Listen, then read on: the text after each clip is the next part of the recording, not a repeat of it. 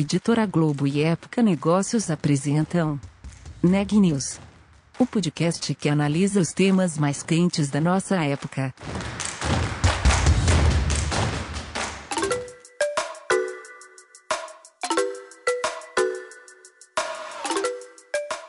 Olá, meu nome é Daniela Frabasile, eu sou da Época Negócios e você está ouvindo mais um episódio do Neg News, nosso podcast sobre como navegar e liderar em tempos de incerteza. O tema da diversidade e inclusão está cada vez mais na pauta dos altos executivos das empresas. É sobre isso que a gente vai falar hoje, em uma entrevista da Ana Laura Stachewski. Ana, conta um pouco da entrevista de hoje. Eu conversei com a Daniela Diniz, diretora de Conteúdo e Relações Institucionais do GPTW Brasil. A consultoria divulgou nesta quinta-feira a quinta edição brasileira do GPTW Mulher, um prêmio que reconhece as empresas com melhores práticas em relação à inclusão e ascensão de mulheres à liderança. Na entrevista, nós falamos sobre os destaques da edição deste ano e algumas das boas práticas adotadas pelas empresas em destaque. Também falamos sobre o que ainda precisa melhorar e sobre os impactos da pandemia sobre as mulheres no mercado de trabalho. Vamos ouvir a entrevista completa? Daniela, primeiro, muito obrigada pela sua participação aqui no Neg News. Eu queria começar falando um pouco sobre os critérios analisados pelo GPTW Mulher. O que, que faz com que uma empresa se destaque nesse ranking? Obrigada, Ana, pela pergunta. Ah, é um prazer compartilhar alguns dados. A gente avalia basicamente né, a percepção das mulheres sobre o ambiente de trabalho, aí é a base da metodologia do Great Place to Work, né? Então, a percepção dela em relação à liderança, a ela poder ser ela mesma, né? A todas as políticas e práticas da empresa. E também tem o questionário chamado Questionário for All, que vai avaliar uh, de forma qualitativa quais são as práticas dessas empresas uh, na em relação à equidade de gênero. Então, aí tem uma série de perguntas que busca identificar, né, o que, que essas empresas estão fazendo é, de fato para é, é, em prol da equidade de gênero, para promover a inclusão das mulheres é, no mercado de trabalho, no, nos seus quadros, a ascensão de mulheres, que práticas são essas, é o que a gente chama do questionário for all. Então, a junção da percepção delas, né, com as práticas, então a gente tem aí 40% é, relativo à percepção da mulher, né, a, nota que ela mesmo dá nesse questionário, e 60% relativo às práticas. Essa junção chega aí, compõe a nossa metodologia para chegar ao ranking é, das melhores empresas para a mulher trabalhar. Entendi. E quais foram os destaques? O que, que mais chama atenção na edição desse ano e como que ela se diferencia em relação a edições anteriores?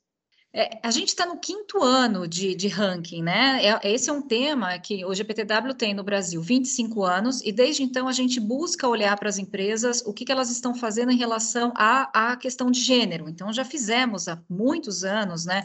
É, subclassificações de, de, de melhores empresas para mulher e tal. Mas de forma mais estruturada, né? Assim, até de, de forma dessa metodologia que eu te falei, a gente está falando de cinco anos para cá.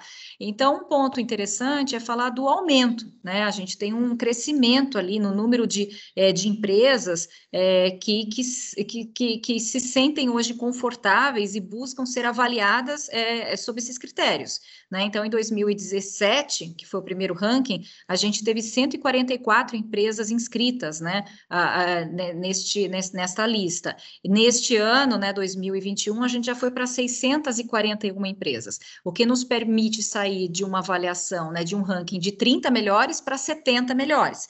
Então, esse é um ponto positivo. O assunto, ele ganha relevância no mercado, né? Então, as empresas começam a se inspirar em outras, começa a ter um, benchmark saudável e procura também investir mais nessas políticas, o que reflete nos números é, do ranking. É, como, como destaque, né, a gente consegue ainda ver é, uma evolução na inclusão é, dessas mulheres, né? Quando a gente vai, pega a primeira pesquisa com a última, a gente percebe que temos mais mulheres nas empresas do que tinha no começo, né? Então, em 2021, a gente, de uma forma geral, no quadro geral, a gente tem mais mulheres, mas ainda temos desafios na liderança. Né? Então, e que corrobora ali com é, o descritivo, a parte qualitativa de muitas empresas que começam a pensar suas práticas voltadas é, não tanto mais para a inclusão, mas muito mais para a ascensão.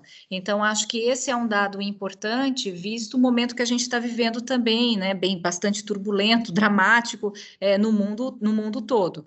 É, a gente percebe, portanto, um interesse maior é, das empresas de uma forma geral, refletindo aí os números, uh, uma, uma inclusão maior de mulheres, mas ainda um desafio enorme uh, na questão da, da liderança. Sim, e você citou essa questão do momento conturbado, né? Diversas pesquisas já mostraram que as mulheres foram mais afetadas profissionalmente pela pandemia. Eu gostaria que você comentasse um pouco sobre esse tema e explicasse se isso se reflete nessa edição do ranking. Sim, sim, a gente tem observado, né, várias pesquisas, né, a Organização Internacional do Trabalho, né, tem um número até falando que é, parece que 12% das, melhor, das mulher, melhores, das mulheres, elas acabaram, deix, deixaram o mercado de trabalho na América Latina é, justamente é, por causa da pandemia, né, então temos hoje um número alto de desempregados, mas quando a gente vai olhar para esse número, a gente percebe que a parcela maior é feminina, né?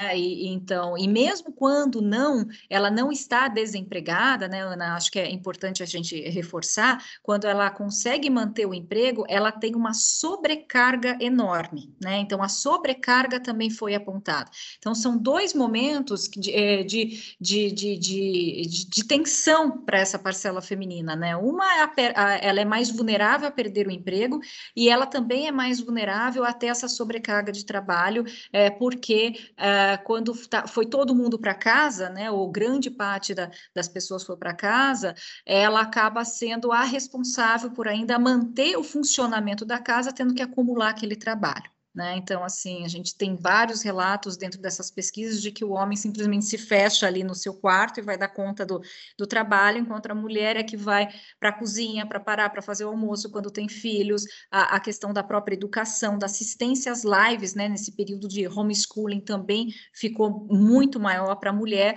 é causando um estresse um, um enorme, né? Aumentando os casos ali de estresse, né? ansiedade, burnout, também é, para as mulheres. Então, a gente verifica isso nos nossos, nos nossos estudos, né, e nas nossas avaliações também, das empresas com quem a gente fala, né, da preocupação dessas empresas em oferecer mais práticas, né, e flexibilidade maior, é, e muitas vezes colocando a mulher como, como, como destaque, porque vê que na, na rotina, né, quando você escancara essa vida, que não é mais profissional e pessoal, é uma vida só, as mulheres acabam tendo é, esse lugar, escancarou essa desvantagem é, da mulher.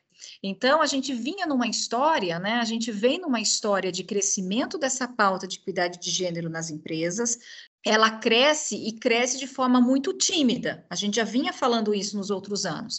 Ah, que legal que cresce, é muito positivo, né? Não vamos tirar a, beleza do crescimento, mas ela precisava ser mais acelerada. O que a gente observou é que em 2020, em vez da gente é, apertar, pôr o pé no acelerador para algumas questões, né? A, a, gente assim colocou o pé totalmente no freio, né? Então assim retrocedeu, né? Paralisou. Se tem que demitir demitir, então demite muitas vezes a mulher, ou porque ela também pede demissão, né? Então, ou a empresa é, demite, ou ela não dá conta de toda aquela estrutura, né? Porque assim não dá, é humanamente impossível com, com filho, com casa, sendo que ela é a mais sobrecarregada em muitos lares, ela chega à conclusão de que a conta não vai fechar e pede demissão. Então, o ano de 2020 ele trouxe esse retrocesso na pauta, o que se reflete nesses números de, é, de de, de menos é, mulheres sendo é, pensadas para, para cargos de promoção, né, de, de, de para, para cargos de liderança,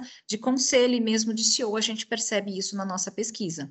Entendi. Antes da gente passar, então, para essa discussão sobre o que as empresas precisam melhorar, você pode citar algum, algumas boas práticas que elas já estão adotando e que talvez ajudem a mitigar alguns desses impactos? Uhum. Uma das práticas, né, que a gente percebe que vem evoluindo, e eu acho que isso é um dado positivo também, né, as práticas elas ficam mais estruturadas e mais estratégicas. Quando a gente tem um olhar para a questão de equidade de gênero há 10, 15 anos, a gente observava uma, uma, uma agenda muito pontual, né, então, ah, vamos falar de mulher, era uma coisa mais é, do 8 de março, né, alguma questão mais relacionada à licença maternidade, que sim foi importante, mas eram ações isoladas e, e, pontuais. Hoje a gente vê ações muito mais estruturadas e, e, com correlação, né? Elas fazem parte de uma estratégia.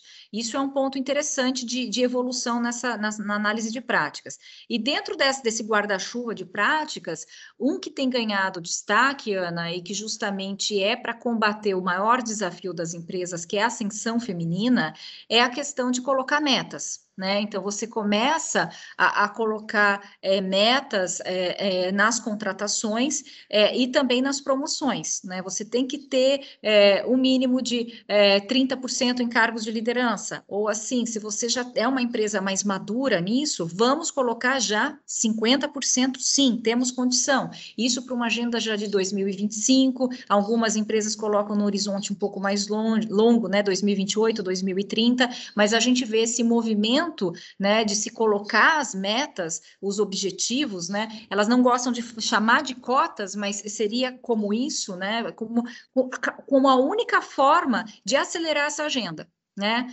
Porque a gente está caminhando, como eu disse, assim, passos de tartaruga. Para acelerar, eu preciso colocar um número. Nem sempre é fácil, né? Então, e, e para conquistar isso, né? Para ter colo, colocar um número só não basta, vem uma outra prática atrelada a essa questão, que é o desenvolvimento da liderança. Então, essa é a segunda prática que eu vejo como é, que ganha força nas empresas, que é assim, se não basta se colocar um número, ah, então até 2025 eu quero ter 40 40% de mulheres no, no cargo de, de, gerência. Se precisa conscientizar o seu time, principalmente os líderes, do porquê você está fazendo isso.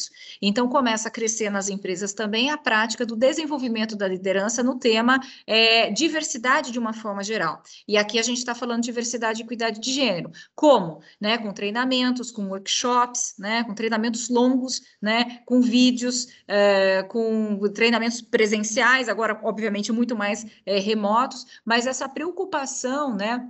É, de trabalhar é, o tema, de trabalhar o tema é, desde o princípio básico, né, de assim, de falar, mostrar para esses líderes pequenas ações que eles podem cometer no dia a dia, que eles não sabem que estão sendo preconceituosos, né, que é o combate à discriminação. Então, eu vou desde um treinamento mais básico de, olha, você sabe que é, não, não é, é a vida não é exatamente assim, você não pode dizer isso, né? Fomos criados de uma outra maneira, né? Somos de outra geração e repetimos coisas achando que, que, que ok, e não é, não é ok, né? E também não é mimimi, né? Então, existe uma preocupação hoje das empresas em educar o seu time é, até para justificar, né? Olha, eu estou colocando 30% porque eu preciso ter mais mulheres, porque é justo e porque é estratégico né? Porque a gente já sabe que quanto mais diverso, mais, inova mais, ino mais diversa, mais inovadora é a sua empresa, portanto, maior vantagem competitiva, ela vai é, ter uma rentabilidade maior. E os nossos números nas pesquisas também mostram isso, né? E só que você precisa educar, educar desde, ó, isso não é papo de mulherzinha, isso não é, é, não é mimimi, não é coisa da nova geração, é importante, então se leva especialistas para desenvolver é, essa liderança desde esse beabá até questões é, mais profundas, né? De como realmente você é, trabalhar uma mentoria para sua equipe de mulheres, né? Como você pode ajudar essas mulheres em termos de, de, de carreira, a desenvolver é, essas mulheres, a ter um olhar atento, né? Para quando você está falando de equidade de gênero. Então, eu destacaria, né? Podemos falar de outras práticas aqui que têm crescido, mas eu acho que essa questão da, das metas, né, justamente para suprir esse principal desafio da ascensão é uma delas, e do desenvolvimento é, é outra que a gente percebe que cresce é, bastante. E, em geral, o que falta para que as empresas avancem ainda mais em relação a essa agenda? O que falta, né, eu acho que falta essa cultura mesmo, né, e trabalhar essa cultura de cuidar de gênero, e isso é algo de longo prazo. Então, por isso que não se colhe de um ano para o outro. E por isso que essas empresas estão está é, é, crescendo muito esse aspecto de desenvolvimento e treinamento. Porque se você não muda a mentalidade do líder, né, a mentalidade dos gestores em relação a essa pauta, não, não há prática é, que, que, que vai tornar isso diferente. Não vai, Ana, assim, é, é, uma coisa que a gente já, já observa. Então, eu citei a prática da, da, da, meta, né, uma delas. Uma outra prática que a gente poderia citar é o recrutamento às cegas.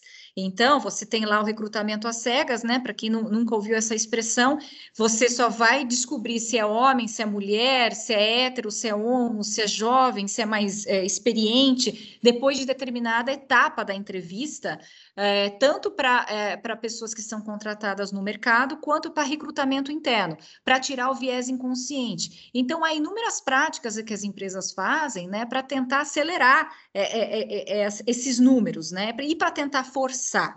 Mas nada disso é sustentável se você não mexe na cultura. Então você precisa de muito treinamento e você precisa de muito desenvolvimento e precisa unir esses times e criar, né? E ter o, é, um outro ponto é ter os porta-vozes adequados para essas questões de diversidade na empresa, é trabalhar os comitês é, de, de, de, afinidades e de, grupos, né? Ah, tem que ser de forma estruturada ou não, isso tem que permear a cultura da empresa, isso tem que estar tá, é, no DNA em todas as, as, que a gente chama das políticas e de práticas, não pode ser uma, uma, uma, uma agenda do RH, é, e também não pode ser uma agenda do marketing, porque é legal ser diverso tem que ser uma, uma, parte da cultura da empresa. E por isso esses desenvolvimentos eles estão crescendo, porque as empresas estão percebendo que não adianta você ter o recrutamento às cegas, não adianta você colocar a meta de, de 30%, não adianta você forçar algumas atitudes se a empresa não está comprada com essa ideia. Se na hora do vamos ver, né, é, você vai ainda continuar contratando as pessoas que são mais semelhantes a você, né, se você vai continuar promovendo mais homens do que mulheres, se você vai continuar com um discurso discurso ainda é, machista, sem saber que é machista, porque fomos criados numa, num outro contexto.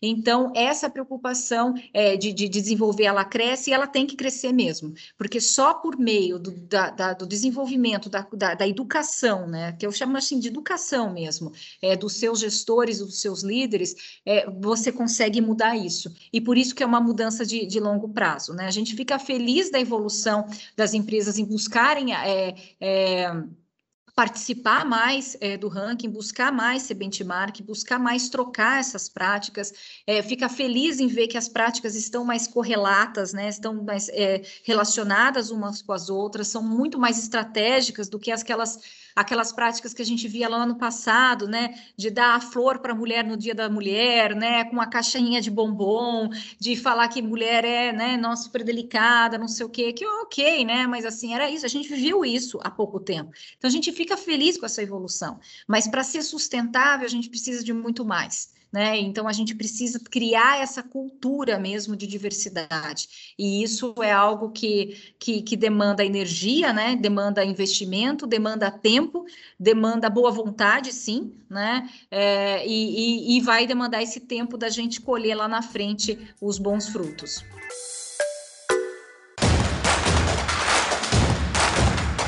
Esse podcast é um oferecimento de Época Negócios.